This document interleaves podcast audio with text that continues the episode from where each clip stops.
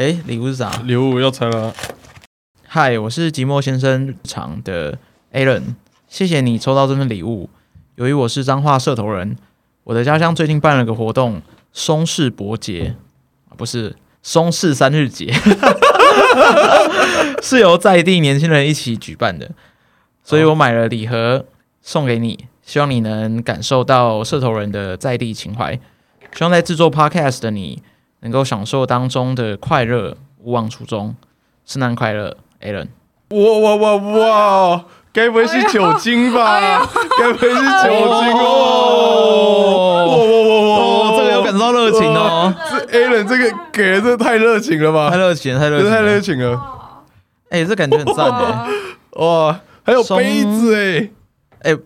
不是，它好像是咖啡，口油，口油，都写松式味咖啡，还是咖啡口味的啤酒？咖啡，他说是松式人坟墓袋一支，然后豪咖啡，松式味精品咖啡一瓶，还有春池玻璃，春池玻璃，对对对，这是，哎、欸，我觉得这个杯子很赞，很适合拿来喝啤酒，很适合拿来刷掉，很适合拿来喝烧酒，对，我觉得超可爱的这个杯子，很有质感。我们下次去小公园自备杯子，可以啊。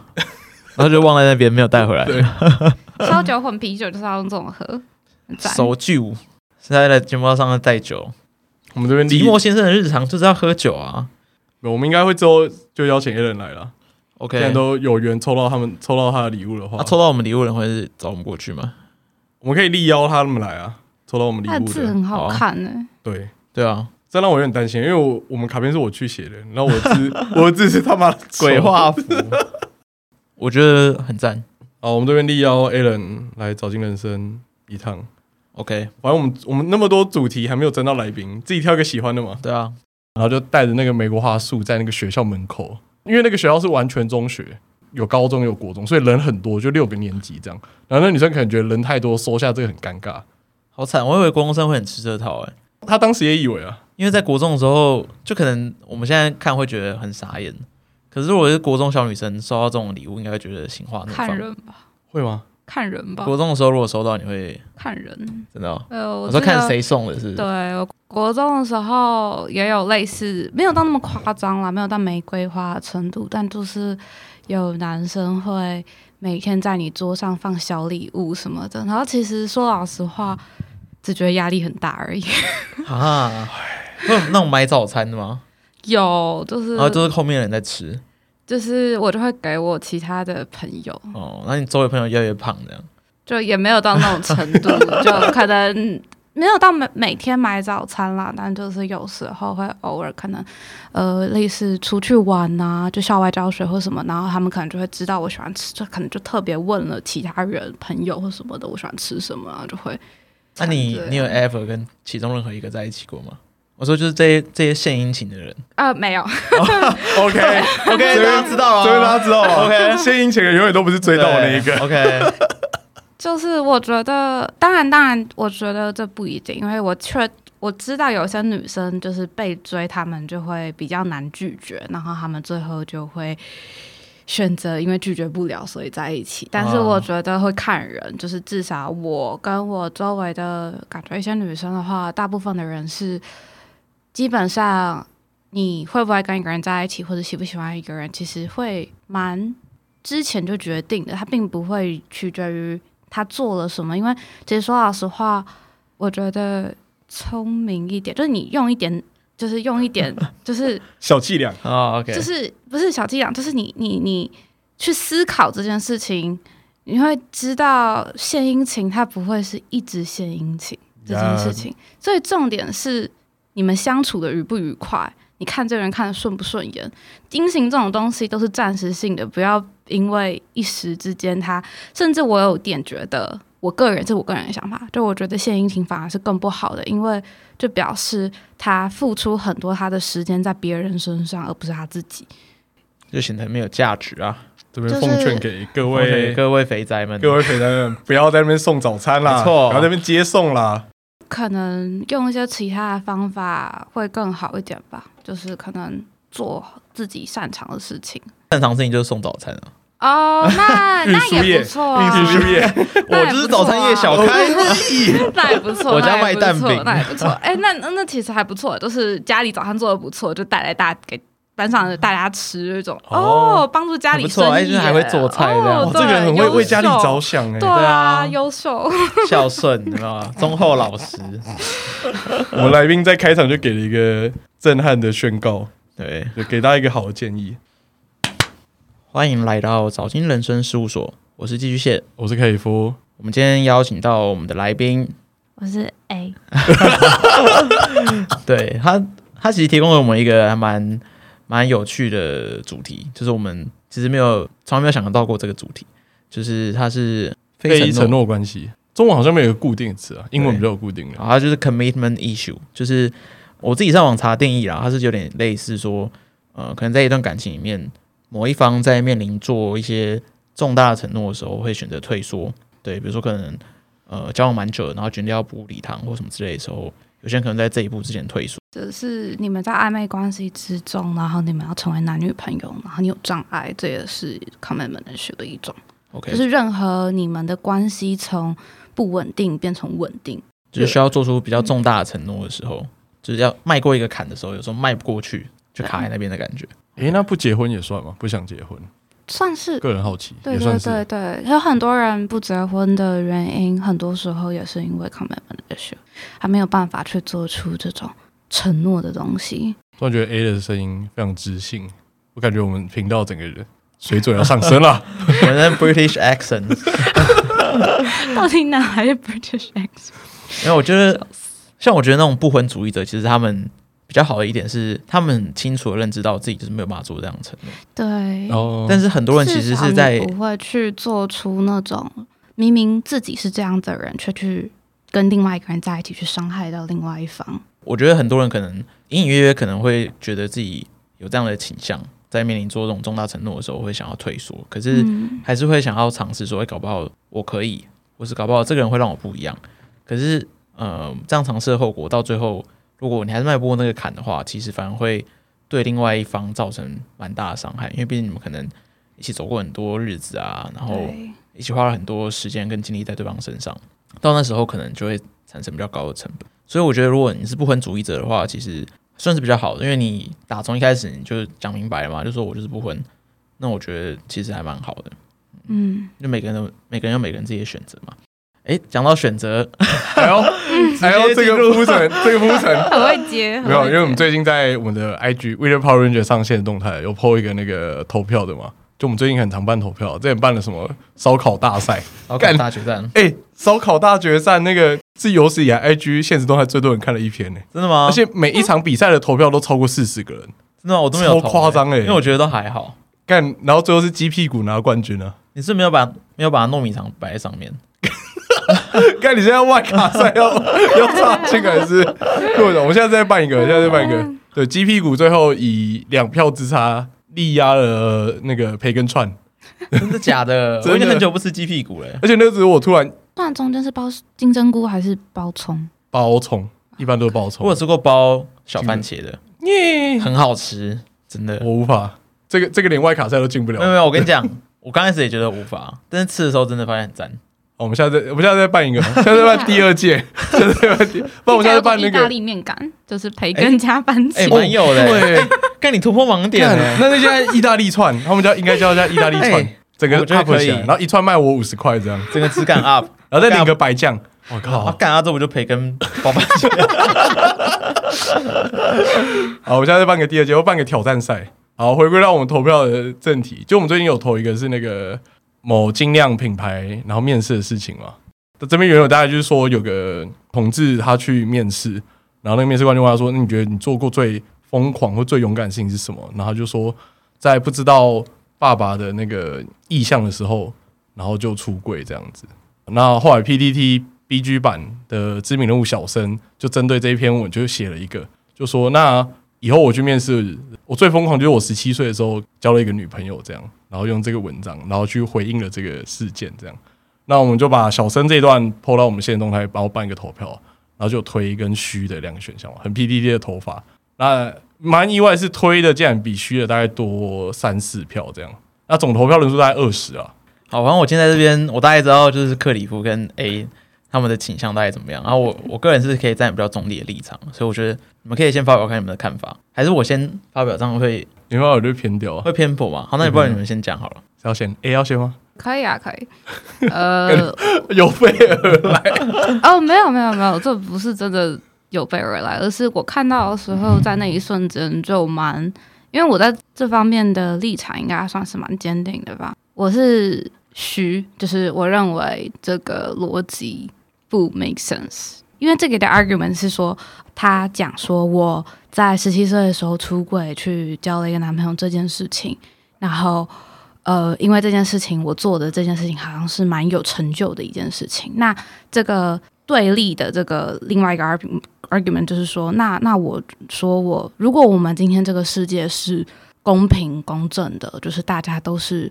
呃，每一个人在一起都是不需要受到任何的歧视的。那我今天交一个男朋友，我今天交一个女朋友，应该是一样的啊。就是我有什么好觉得这是什么多大的成就，对吧？这个是会觉得哦，这个逻辑其实蛮合理的。说，嗯，其实这不是什么多大的成就，因为你要交男朋友，你要交女朋友，你要在几岁交男朋友、那女朋友，其实是你自己的自由。但这个问题就是这个逻辑，在我眼中，他忽略了一个很重要的事情，就是这个社会本身长什么样子，这个社会是不是不公平的？或许我们的价值观认为这个社社会应该是公平的，不管今天是异性恋、同性恋、双性恋，男生女生应该都是受到平等的待遇。但是我们的社会今天并不是这样，我们今天的社会就是。男生在某种程度上比女生拥有很多优势，他在某种程度上领到比较高的薪水。在三十几岁结婚之后，女生很多时候碍于一些原因，她得要当在家里照顾小孩的人。即便这件事情不会发生在我们个人身上，这不是我们支持的价值观，但是这并不代表这个社会不是长这样。然后，同样的逻辑可以套用到同性恋、异性恋跟双性恋上面，因为我我们应该没有是。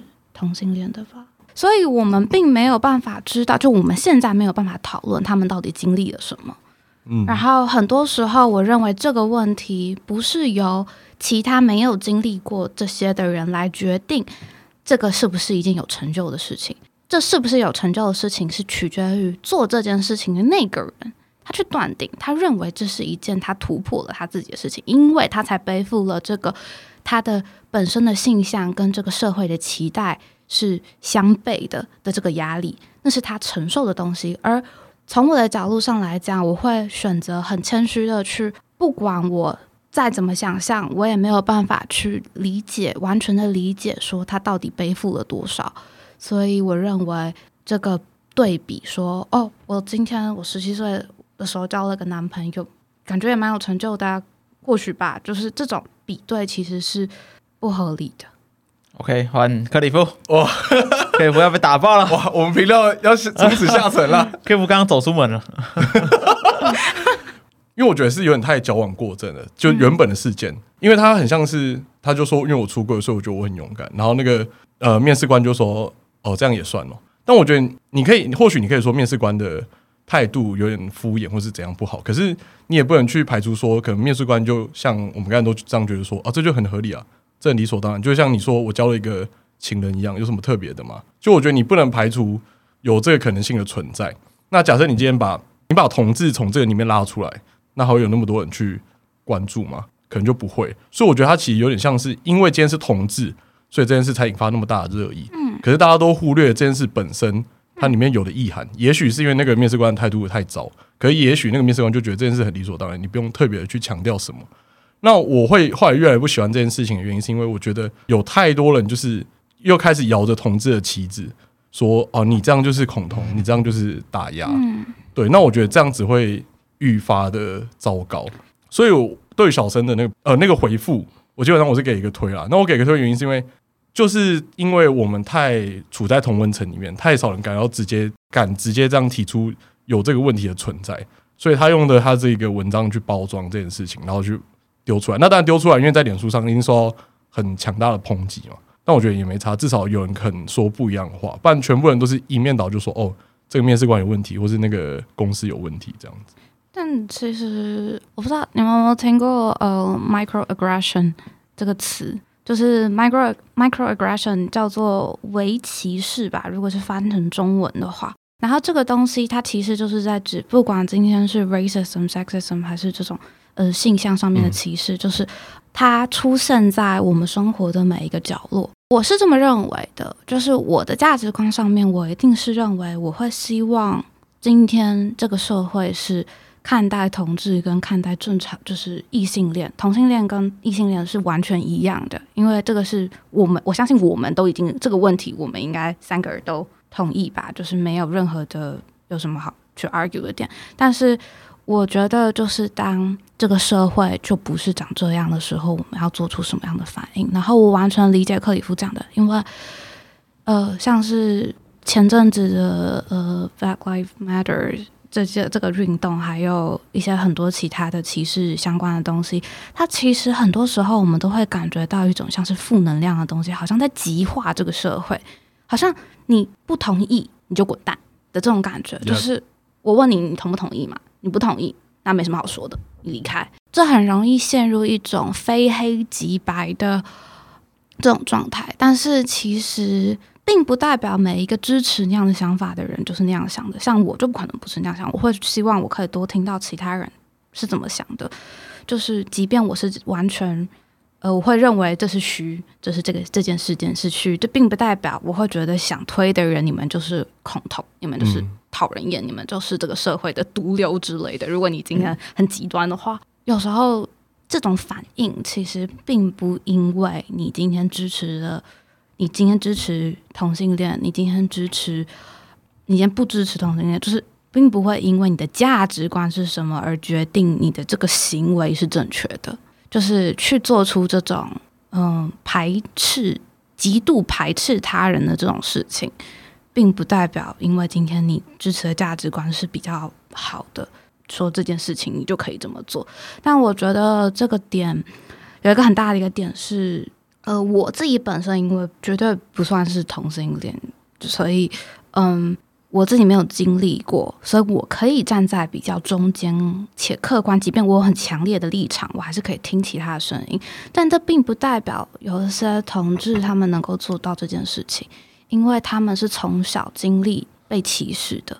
所以，当他听到有一点点跟他不一样的声音的时候，他可能会被激发出很多他过去被霸凌、他过去被歧视、他过去被就是感觉那些所有的负面情绪会一瞬间爆出来。所以，他们其实是有理由不理智的。不能够稍微比较不能够理解的是，如果你今天自己不是，然后你没有经历过什么，你就是很站在他们那一边，然后去骂。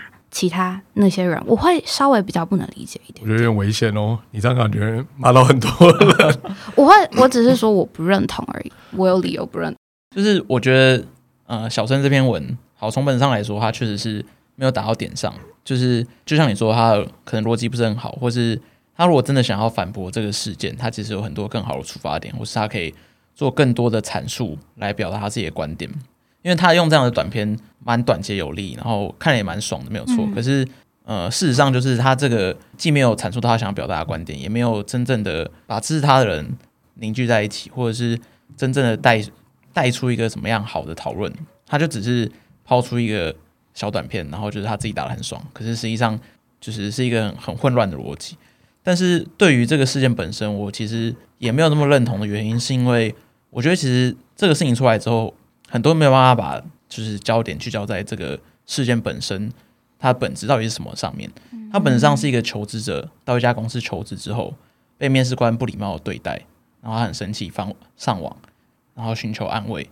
但是当这个求职者在叙述的时候，他其实可以看得出他是很明显的在去引导大家说，这一次的不礼貌是因为他是同志导致的，因为他开头就说他以前以为这家公司是很支持同志啊，然后什么。他其实很明显在引导大家觉得说，呃，这一次事件就是因为他是同志，这些公司才对他这么不礼貌。嗯，然后并且其中一个很重要让的支持他论述的这个事件，就是说他觉得冒险的事情是他出轨，然后面试官跟他说，你这样也算了。但事实上，我觉得如果回归到本质，我们把他大家的身份都排除掉，他就是一个人，他去就是一个面试者去面试，然后他说了一个他觉得很屌的事情，嗯，然后他被面试官这样回答。那我不会说面试官是对的，可能面试官真的很不礼貌，或者他就是很没有情商，或者他更可能真的不是不不适任这个位置。可是并不代表说这个面试官他本身就有歧视某个群体的意向或者什么之类的。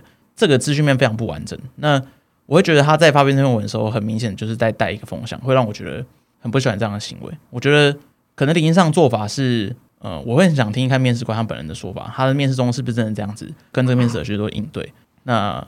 他们的想法到底怎么样？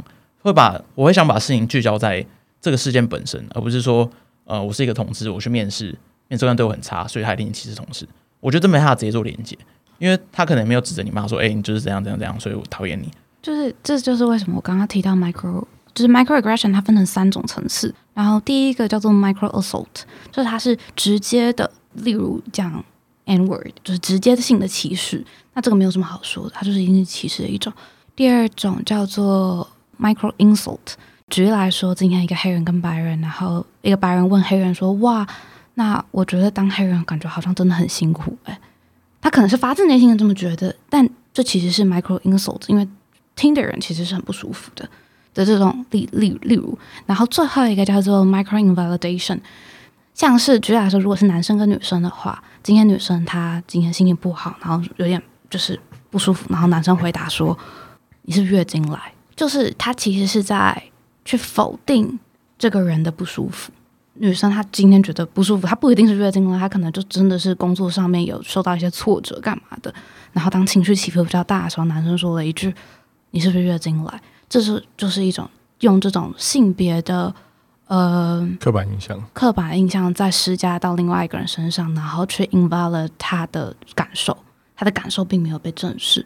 所以从我的角度上来讲，这件事情，这个面试官他或许真的的的确觉得，嗯，就是因为他的人生经历，可能他说不定就是异性恋，他根本不知道他需要多少的努力，然后那他可能就很自然的说，嗯，这也算吗？那其实这是不是 micro assault？他没有真的在歧视歧视，但是他是 micro invalidation 的一种，就是他其实 micro invalidation 是一个非常微小的一个东西，我们每一个人一定都做过。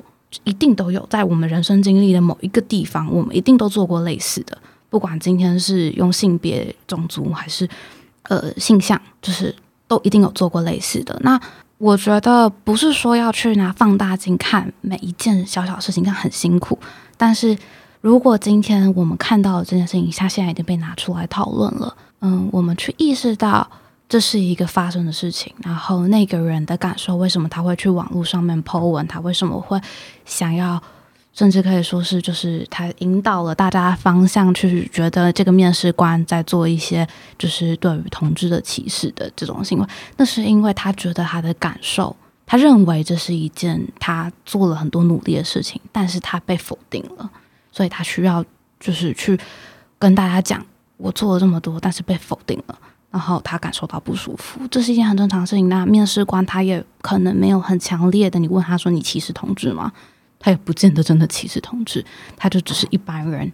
然后我们每一个人都很难能够去意识到这种 micro invalidation 这种非常细微的歧视。但呃，我们身为社会的一份子，就是慢慢的去意识到这件事情，然后慢慢去思考，就会成为更好的人吧。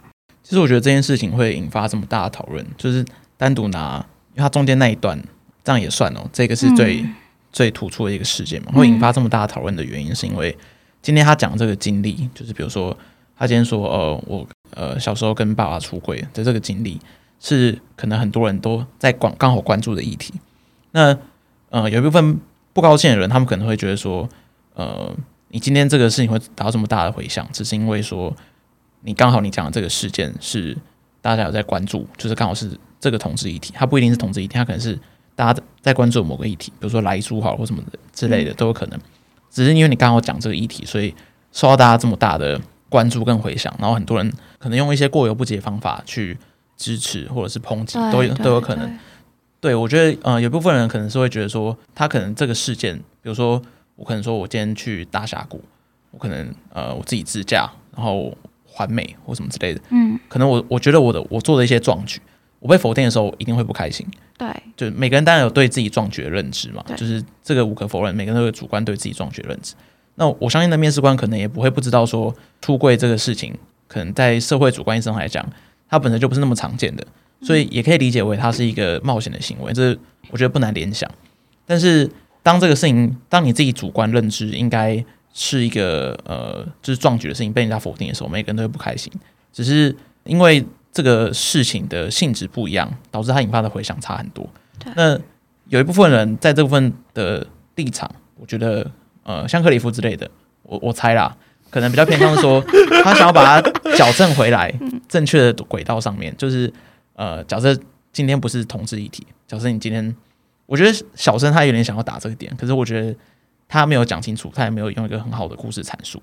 我觉得他想表达的点，可能是想说，今天在这个事件里面，我用任何的其他我觉得是壮举的事情去代换。那面试官这样讲，我听都会不爽。可是当我把这件事情抛往无上的时候，它引起的回响会不会跟现在不一样？这我有想到诶、欸，我有想到一个很靠北的，就我想说，如果这是一个原住民面试，然后就说我没有乘一点三五，然后面试官就说那这样算吗？那如果是这一种嘞，我觉得因为原住民是相对弱势嘛，就我觉得在这种特殊议题里面，原住民是相对弱势，因为大部分都是汉人，所以我觉得如果原住民说一个原住民说他不靠加分就上去，那大家也不会觉得说这是一个。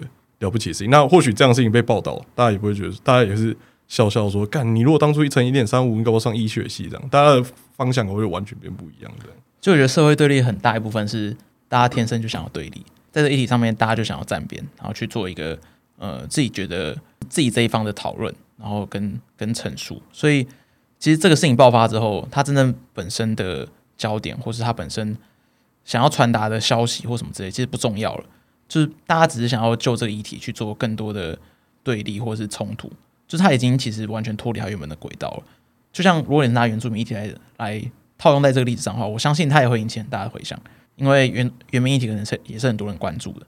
可是如果拿一个比较中性例子，就比如说我刚刚说大峡谷，或者说骑脚车环岛啊，或是之类的一些比较中性的所谓呃勇敢或冒险的事情的话，在这个同样的 po 文里面，它可能就不会是不会是一种歧视嘛。歧视这个东西的定义是源于这个社会本身的不公平。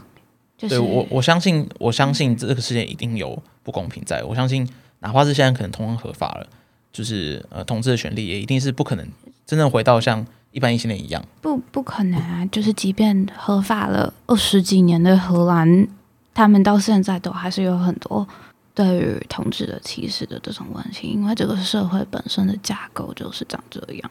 就我我承认这个事情是一定存在，只是我在想，他有没有必要在这个事件中拿出来被讨论？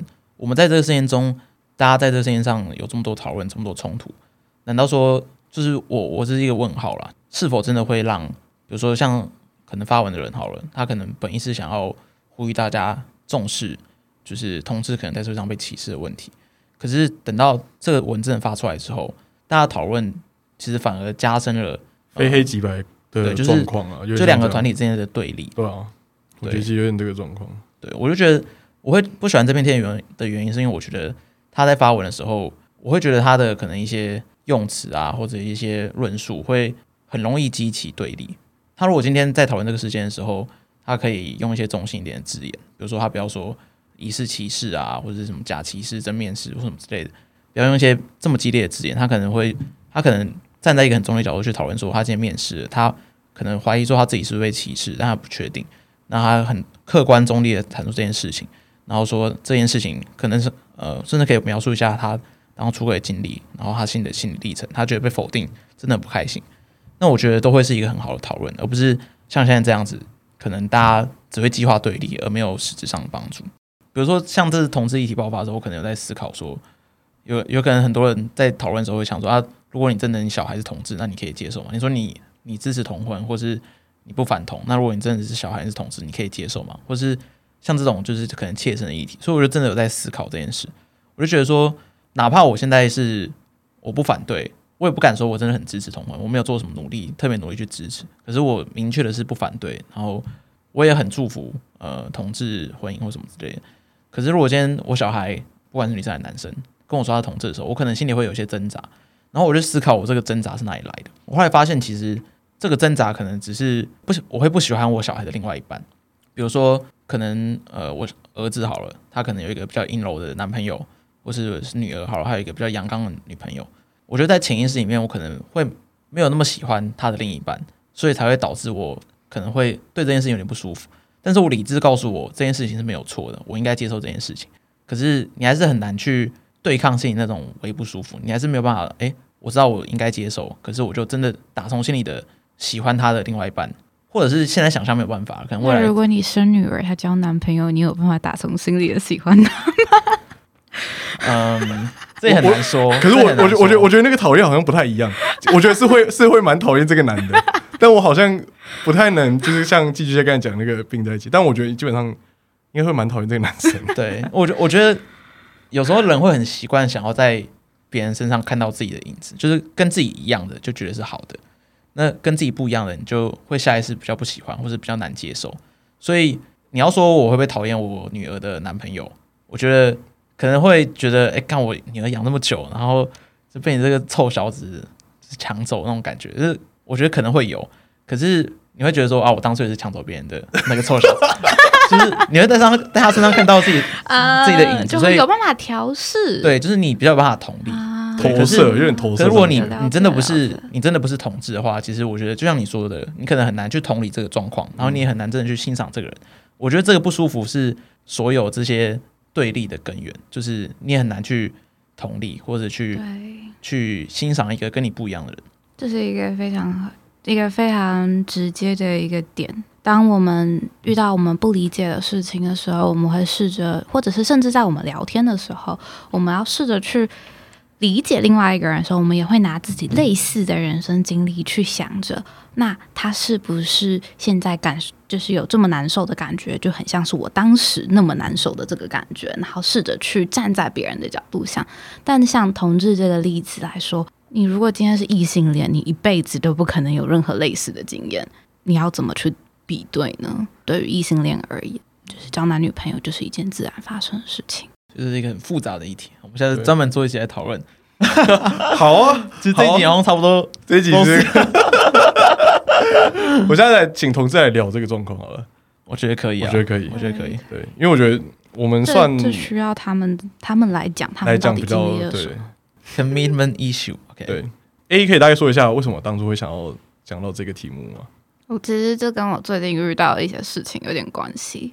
就其实我一直都觉得我有一点点这方面的倾向，就是其实我有算是有，就是跟前男友分手之后，有蛮大一段时间都一点都不想要，就是有任何跟异性有什么太多的，就是也不能说接触吧，但就是我觉得可能也跟念女校有点关系。我的来宾是蛮多都念女校，我这样一想，那我念男校，我也没有因此不喜欢跟女生接触。嘿、hey, 我我这我救不了你。我觉得女生可能有点不太一样吧，就是各种版上面的男生跟女生那个反应就很不一样啊。反正男生跟女生版反正就可能是不太一样的生，所以即便是念的是男校女校，可能经历也很不一样。就是女校是真的，因为我周围就有很多女生会有看，会有很多女生朋友嘛。就分手之后，那时候差不多。就周围的朋友就会很支持我，站在我这边，然后他们就会讲远了，但是反正就是会有一点点仇男倾向。哦。然后，对对对，就很像是男生可能会有点仇女，就可能说遇到什么事情啊，觉得女生都台女就是崇洋媚外啊 之类的。尤其我台女典范 小峰，就有点类似吧。然后到后来，我就发现一个人其实很好，一个人。单身久了之后，要再回到可能就是跟就是有觉得不错的人，然后你们可能有想要往对方可能有这样的意思，就是有想要往下一步发展的时候，我会有产生非常多心理上面的不适，然后会想要回避，所以所以这个是 一开始想到的一个。诶，可是那样的不适是来自对未来想象的彷徨吗？还是你会跟过去的经验做一个连接？就那样很多呀，一定都会有，一定都会有。就是我觉得我会想要提示，因为我是女生嘛。然后在我的听到的里面，其实很多时候女生是比较站在，可能当然这也是我自己的人生经历跟我听到的东西而已，并不代表所有的男生女生都是这样。嗯、但是就是感觉这个社会比较普遍的是，女生是比较站在那个我想要有一个 commitment。就我想要承诺，OK，就我今天暧昧，我就是想要交男朋友。我今天交往久了，我就很想要，我就可能会想要结婚。我希望他我们可以一直在一起。就女生好像比较多是扮演这样的角色，然后男生比较是有些时候是比较扮演者再看看，嗯，就是走一步是一步。我们为什么要想那么多的那个那个角色？那我就是只是因为我是女生，但我觉得我有比较像是大家认为比较像是男生的这种想法。我觉得我我是刚才他讲的那个男女生的女生的那一方，欸，哎。我反而就是比较需要有承诺关系的那一种，应该说会设想的比较多，嗯嗯，就很像我们之前肉以来那一集有讲过那个嘛，以结婚为前提交往这件事情，嗯，我应该是偏向那一块人，因为我觉得不要浪费大家太多的时间。虽然结婚它不是一个什么样的事情，它可能就是两个人彼此去做一个登记嘛，然后你就是我们就是彼此的伴侣这样，但。它毕竟是一个指标性的目标，或是阶段性的一个任务，我会这样觉得，所以我反而会觉得说，我自己啊，我自己认为，我觉得我是需要一个比较有强大的承诺关系的人，不然我觉得大家就不要彼此彼此拖延，就你也可以去找一个你喜欢的，你或你你觉得更适合你的人这样子。对，我反而会在你刚才说的那个，刚好是在女方的那一边。这件事情其实蛮酷的，我不知道你们你们会认为我刚刚那样讲说。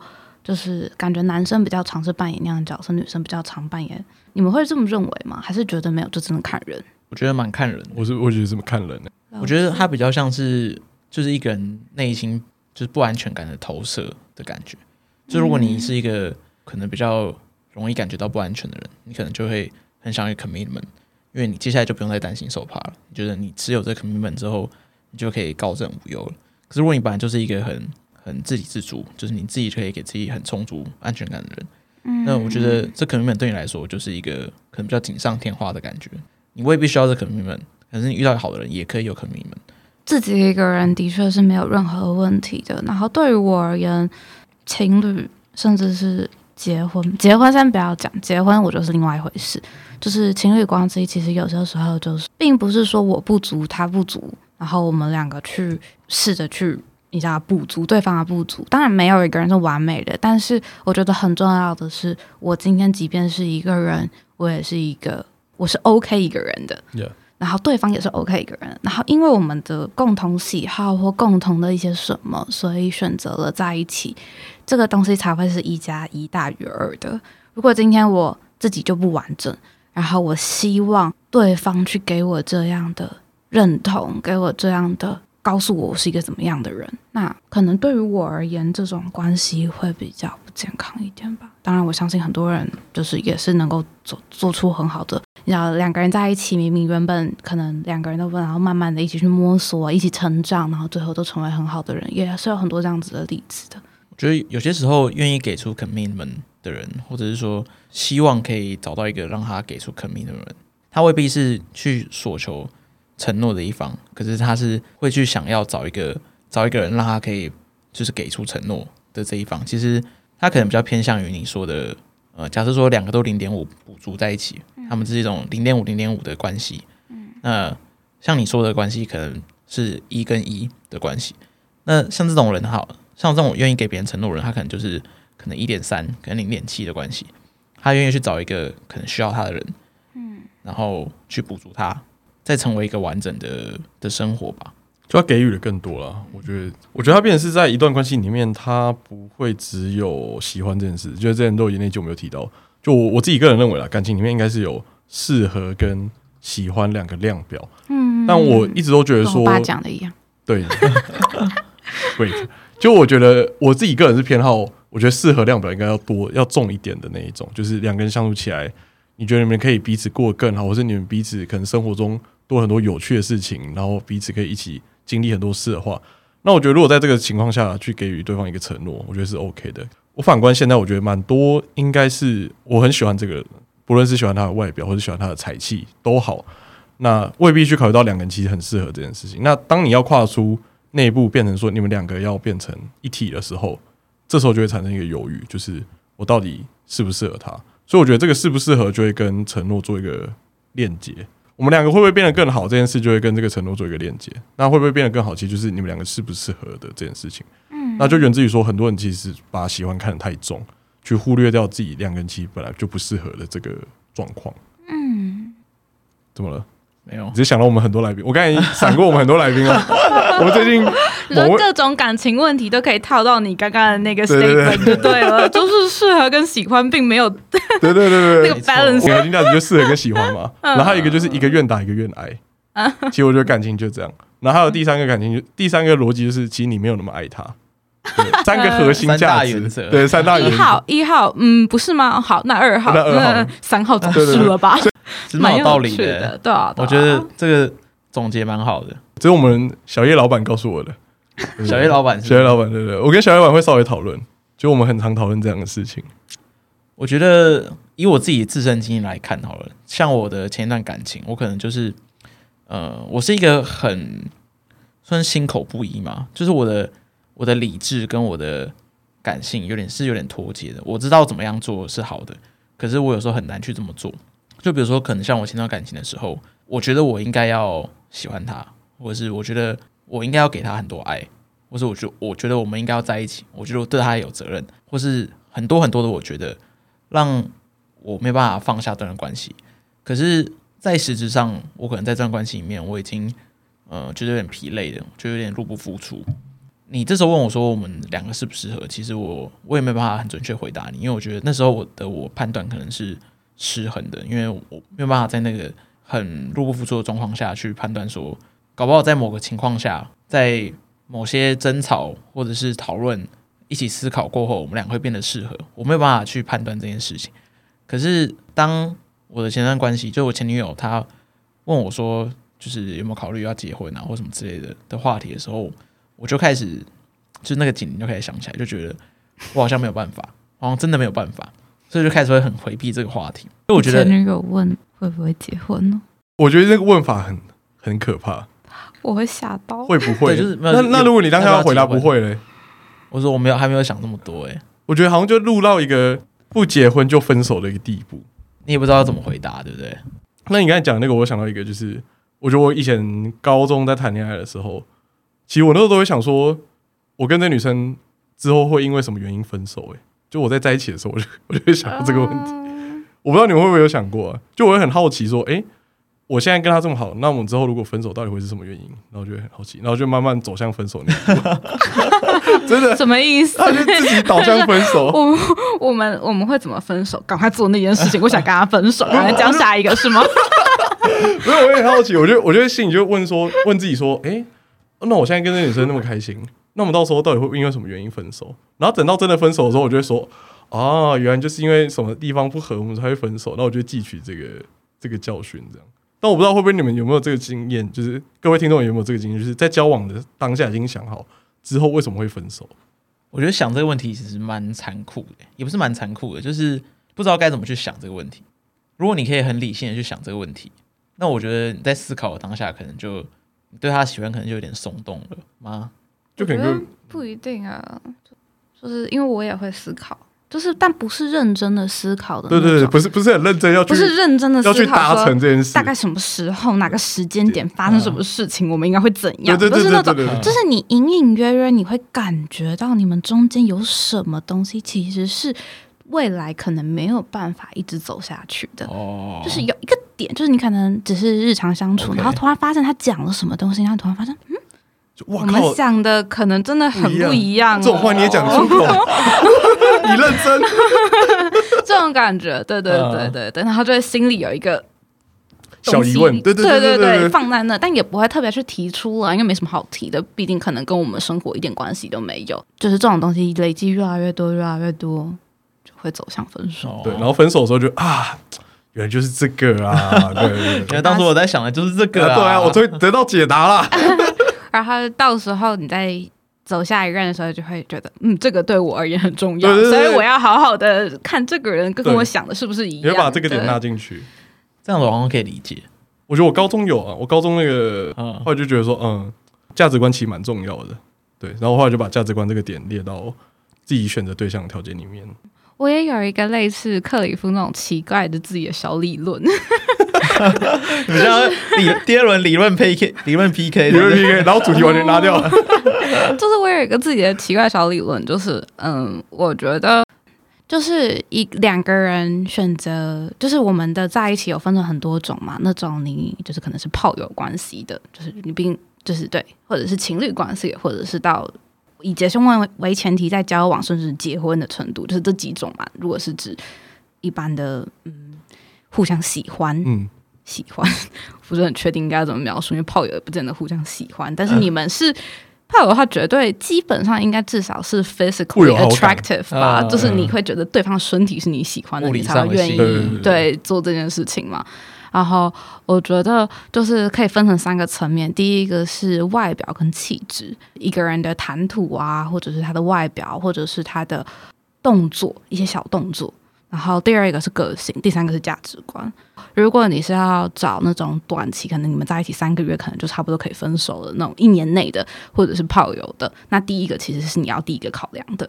然后就是外表跟气质，就是这个人吸不吸引你嘛？如果你们想的是没有说要到结婚这种长期的东西，你们就是可能以一个呃交往个可能两三年或者什么的，就其实你跟一个人在一起的时候，你们心里大概有一个底，说哦，我们是。要怎么样的关系嘛？那如果是这个话，那个性其实是最重要的。就价值观有些地方不一样也无所谓，但个性可得来最重要。但如果今天是要长期的到结婚的程度，你们是有在想这个东西，那价值观其实是第一个需要考量。就是我觉得这三个东西可以做一个小小的判断。就是所谓的，如果今天是要找结婚对象，那。这个人到底帅不帅，或者高不高，或者干嘛？这种东西其实就没有那么重要了，因为不会是你相处里面最重要的东西。如果你要找炮友，那尽量考量这个吧。对，我觉得点醒我们线上很多听众，没错，不要再迷惘了，不要再迷惘了，赶紧整形啊！什么意思吗？所以他们的目标是炮友吗？我不太敢确定，我也不太敢确定。没有，我觉得大家还是要要应该要照你刚才讲的那样，就是他们要认清自己到底要找谁。我觉得很多人就陷入一个，他其实就是想找炮友，但他就说他嘴巴说说他要找一个结婚对象，那他就陷入自己一个混乱的迷失嘛。就是也许这个价值观很适合你，但你完全就不考虑，那就找了一个长相，那可能外表跟气质很符合你的人，就真的在一起之后，你就说他不是一个可靠的人啊，一直遇到渣男啊，什么什么什么这种问题，一直遇到渣男。我觉得自己要反省一下，没错。你可能三个你要去考量的东西，你没有考量到点上。有很多人他们价值观其实非常非常的正，然后其实是非常值得托付终身的人，但是你却不愿意去看他们的这个部分，而去看一些财力呀、啊、或者是什么之类的。那那没办法，你就自己负责吧。你的人生长什么样子，你就自己负责。那你有遇到价值观跟你比较符合的人吗？有啊有啊，你说呃，刚刚那三个里面的那个家长，有啊有啊。其实我觉得有遇到，可是你会想要继续跟他走下去吗？如果遇到像一个你刚才说价值观比较接近的人，那我自己本身就是我觉得是另外一个问题，就是因为其实我觉得我的 commitment 那时候不代表是我有刚刚讲的这些。我的小理论啊，或者是什么，嗯、或者克里夫的小理论啊，这这方面有遇到我的任何问题，其实都没有。自己本身的问题应该是来自于我爱情、感情、家家庭，那是另当一回事，因为家庭是你结婚之后才可能有，就是你自己的家庭嘛，那是另外一回事。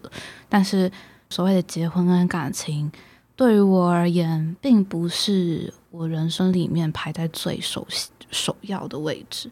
就是当你 prioritize 你要做的事情的时候，它的排位置排的比较低一点点，就会变成我会更想要花更多的心思去做我想要做的事情，因为这样我认为我会造成对方非常多的困扰，因为他并没有办法去完全的，没有一个人有办法去完全的配合你说你一下飞这里，一下飞那里，然后一下怎么样跑来跑去，然后一个居无定所的过了这样的生活，然后那个人就是。待在某一个地方等你，我认为这是一件很不负责任的事情。所以，虽然这件事情是对方选择他愿意不愿意，就其实这是两个人之间要沟通的。但我会觉得，从我的角度上来讲，没有一个人有需要去为我做出这样的牺牲。我自己知道我是这样的人，那我就得要去做出我是这样子的人，我需要承担的后果。我可能会没有办法找到一个很稳定的对象，或者是什么的。再加上我是一个，如果今天我有想要做的事情，我不太可能会为对方而改变些什么的。其实这件事情很有趣，因为我周围女生朋友居多，然后其实我蛮常跟周围的女生朋友聊这些。其实我会今天会想要跟你们聊一个很大原因，是因为你们是男生啊。我觉得你们的角度可能会比较不一样一点点，因为我觉得我平常跟周围的女生朋友聊的时候，他们是站在比较我的对立面的。他们是有男朋友，然后觉得男朋友都不给承诺，然后男朋友也不知道都不给啦，一定有给，只是就是不够。然后觉得很大一部分的我的周围女生朋友比较多是。都已经可能交往了蛮一大段时间，然后现在慢慢的要思考结婚这件事情，那就会遇到很多很多的问题。这样，就其实我蛮能够理解他们口中的他们男朋友在干的事情。如果今天是男生，如果他不愿意去配合女生，假设有女朋友，然后不愿意去配合女朋友去做出一些什么改变啊，干嘛他就是一定要那样做，那蛮容易被骂，的吧？在一段关系里面，男生不愿意为女生。做出什么改变的话，对，可能比较容易被骂。对，但但我觉得这个东西就是一个我身上我自己已经看见的东西。我今天想做的事情，不要尝试着改变我，就这件事情是不可能的，也不用想，就也不用去试。如果对方尝试着改要改变我的话，那就直接证明，那他的改变不一定是大的，可能只是希望我去做出一些妥协或配合或者什么，就只能证明我们可能没那么适合吧。你说的这些事情是包含哪些？是很小的事情吗？还是那小事情都不算，小事情没有什么。OK，大事情比如说人生的方向啊，对，或者是我以后可能要在哪里工作，或者是我要做什么事情，因为就我有很多我想做的事情，我要做什么事情，它的地点或者是什么的，可能可能，举例来说，我认为我应该不会，不太可能会待近年，就是可能十年内可能不会在台湾。就现在是因为疫情嘛，所以我留在这。但是十年内应该是不太可能会在台湾的。就是如果我今天想要在台湾找工作，那绝对也是应该不会有什么太大问题。但就不想，然后我也不会因为，我也不会因为任何人而改变这个决定。对，不会因为交了一个在台湾男朋友，然后就考虑在台湾工作这样。对，我会觉得让他知道，不用想未来的某一天，假如我们真的在一起，就是我们真的在一起蛮久的，或者什么的，三年五年随便。然后他觉得他很累了，然后他希望我可以回来。我觉得我会很想，因为如果在那个时间点，那代表我们一定是相处了非常久，然后非常适合嘛。那我会非常想，但我会觉得这就是在最一开始为什么我不想要去做出这件，就是你知道会我会有 commitment issue 的最大的原因，就是我不想要有人因为任何人改变我，就是我自己也是有理智跟感性的。我也会喜欢一个人，我也会爱一个人，但是这并不代表我的理智允许我去因为谁而去改变些什么。因为我觉得我有我该做的事情。觉得有点像我们上礼拜有讲讲过一部电影。啊啊，飞行型男飞行日记，对对对对，我有看过，我有看过，对对对，就是有点像那个主角的感觉。对，但他不想要停留在任何地方，他希望就是自己就是自己。对，然后他不是有在一个地方遇到一个女生，对对对，然后他们俩都觉得对方蛮适合的，嗯，可是他们都知道对方是怎么样的人，喜欢无拘无束生活，很想要做自己的人。好像后来他好像是醒，就是突然就觉得他想要定下来的时候，他去找那个女生，就发现女生也已经结婚了，然后他就很难过。就我觉得你蛮像那个故事主角的原型的。其实我甚至都有想过，就是因为其实这件事情，我一开始在跟克里夫讲我想要讲这件事情的原因，其实是因为只是有一个，就是我现在遇到一个很，就其实我们那时候在讲的时候有说可以顺便聊 open relationship，对吧？对，因为其实我也有经历过类似那种的状态，因为就是 open relationship 在国外其实蛮常见的。这也不是真的叫 open relationship，嗯，但就是你们就是在一起，但你们并没有任何的 commitment，就是你们不是男女朋友，嗯，但你们什么事情都，所有男女朋友的事情你们都可以做，但你们不是男女朋友，但你们也不是炮友，因为你们也有很多就是心灵上面的沟通，就是你们就像是男女朋友，但你们就只是没有任何。然后我也有经历过类似这种的，然后其实我不得不说过得蛮舒服的，就一开始其实蛮不适应，会觉得很奇怪，会觉得。那那到底是怎样？就跟我们的社会价值观不太一样嘛。但我自己后来经历之后，发现其实蛮自在的。为什么我会开始想这个问题的原因，是因为有我有一个非常好的朋友，就是我们是非常好的朋友，当了很久。然后他之前因为就是有女朋友，所以就我们就一直都是很好的朋友而已。然后大概两。一年多两年前左右，他跟他前女友分手，然后我们就一瞬间就变得很好。因为我人们要出国了，然后就也没有觉得怎样。但是我正要出国前，我就开始思考，因为他其实是一个非常好的男生，就是我是非常打从内心的欣赏他这个人的。然后就是刚刚讲的价值观非常非常像的那种，我就想说，那我之后回来了之后，就是可能中间放假或什么回来，那我估计他应该已经交到女朋友了，因为他是一个非常好的男生嘛。我就心想，那我的感受是什么？然后就就是不得不说，就是会有一种很不舒服的感觉，会有一种很难过。就是我也希望我可以拥有这些东西，但是好像没有办法的那种感觉。然后后来我就跟他坦白了，就所以我们后来就选择还是在一起。就即便嗯，就是之后不知道会怎么样，就他知道我是这样的人，因为我们已经是很好的朋友很久了。他就觉得反正不管怎么样，他只是希望我可以得到我想要的，对，就是支持我这样子。所以你们现在还是很好的朋友。没有，我们在一起。你们现在在一起？对对对。Okay. 我觉得 A 这样其实你的想法，我觉得蛮好的啊。我 不得不说，因为我觉得你至少我会想到说，你可能之后都不会在台湾，然后你可能，我觉得你比较像是不想给对方或是这个不知道是谁的人一个伤害，就不想给他伤害，因为你觉得没有必要这样子，那样的痛苦太太难受了。但我觉得这样其实蛮蛮好的啊，没什么不好啊。反正我觉得，我觉得你完全就是一个。风管的最佳典范，风管风险风险管理的最佳典范，完全就是，就你已经把这个风险都看得很清楚，那你也知道这个风险，所以你选择不去承担这个风险。在我的那个爱情的教科书里面，这是风管的最佳表现。我觉得在任何关系里面，只要你很清楚自己要什么，然后并且真的去这么做了，那它都不会是一个不好的选择，因为你清楚这样做的后果，呃，你也清楚自己真的想要的东西是什么，那。你就比较不容易后悔，你也比较不容易造成一些呃你无法挽回的事情，或者说你不希望看到的结果。嗯，像 A 这样，我觉得也蛮好的。做自己吧，就是就是人生而为人的本能嘛，反正人都会想要做自己。可是就是每个人的这个比例可能不太一样，可能有些人做自己的比例比较少，有些人希望陪伴比例比较高，所以每个人选择也不一样。那我觉得不管怎么样，都是只要认清自己都是好的选择，对吧？要记得认清自己啊。那个谁？那个线上的，很多谁要记得认清自己啊！这么欢乐的气氛，就要接到我们真来宾时间。看这种很不嗨的感觉。没有，我已经忘记要真实。我真好多，我们现在好多来宾人，我们现在超多人了。啊，老样子，第一个 Sugar Baby，干这个要争到什么时候？争到争到争到节目倒掉，可能都争不到。我觉得。然后第二个是张阿姨。张阿姨就更难，张阿姨更难，但我真的很想争张阿姨，我觉得很妙。这个这个争到 Spotify 倒掉，但不一定有。张阿姨就是包有包养小男生的，就所以阿姨不想努力，我们就想请阿姨亲自来来讲一下这样。然后还有很长约炮的，用交友软体约炮的，减肥高手，减肥高手。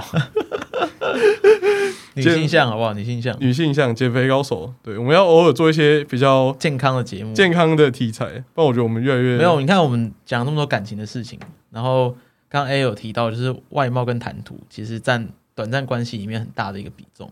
搞不好我们的观众也有想要追求短暂关系，那我们就很适合听，就是有关于减肥或是瘦身之类的。嗯，我觉得开放关系我们也可以整一个。谈吐也不错，气质谈吐也是，但这我比较难，比较难教导各位听众。对，对对，我们两个完全没什么气质跟 谈吐，一开始就爆了，一开始就爆了。然后开发关系的，然后容易晕船的，姐弟恋的。好，我这边再重复附送一次。对，我看我们漏掉好多，我们开了一堆缺，我们开了一堆直缺，大家赶快应征好不好？大家赶快应征。有小三经验的，有张阿姨经验的。有 Sugar Baby 经验的，恋爱经验的，容易晕船，姐弟恋，开放关系，然后减肥的，总共八个项目，我们开了八个职缺，大家赶快，帮我们节目这块倒啦！我们来宾持持续探底，对，然后欢迎大家期待一下我们回娘家计划，还有新春新春开车大特辑，OK，然后大家记得去追踪我们 We The Power Ranger，We Power Ranger，对，然后我们明信片还剩几组，我们已经去打版了。然后留言还没有满，还大概剩下两三组可以抽，大家赶快不要错失了这是好机会，对，错过再等一年啊，错过再等一年啊，不知道明年我们还在不在？对啊，明年搞不好就没有了。好啦，这边 错过再等一辈子啊，这边先预祝大家新年快乐啦！这一集上的都应该二零二一了。新年快乐，啊新年快乐新年快乐！谢谢大家今天的收听，我是寄居蟹，我是克里夫，对，大家再见，拜拜拜。拜拜。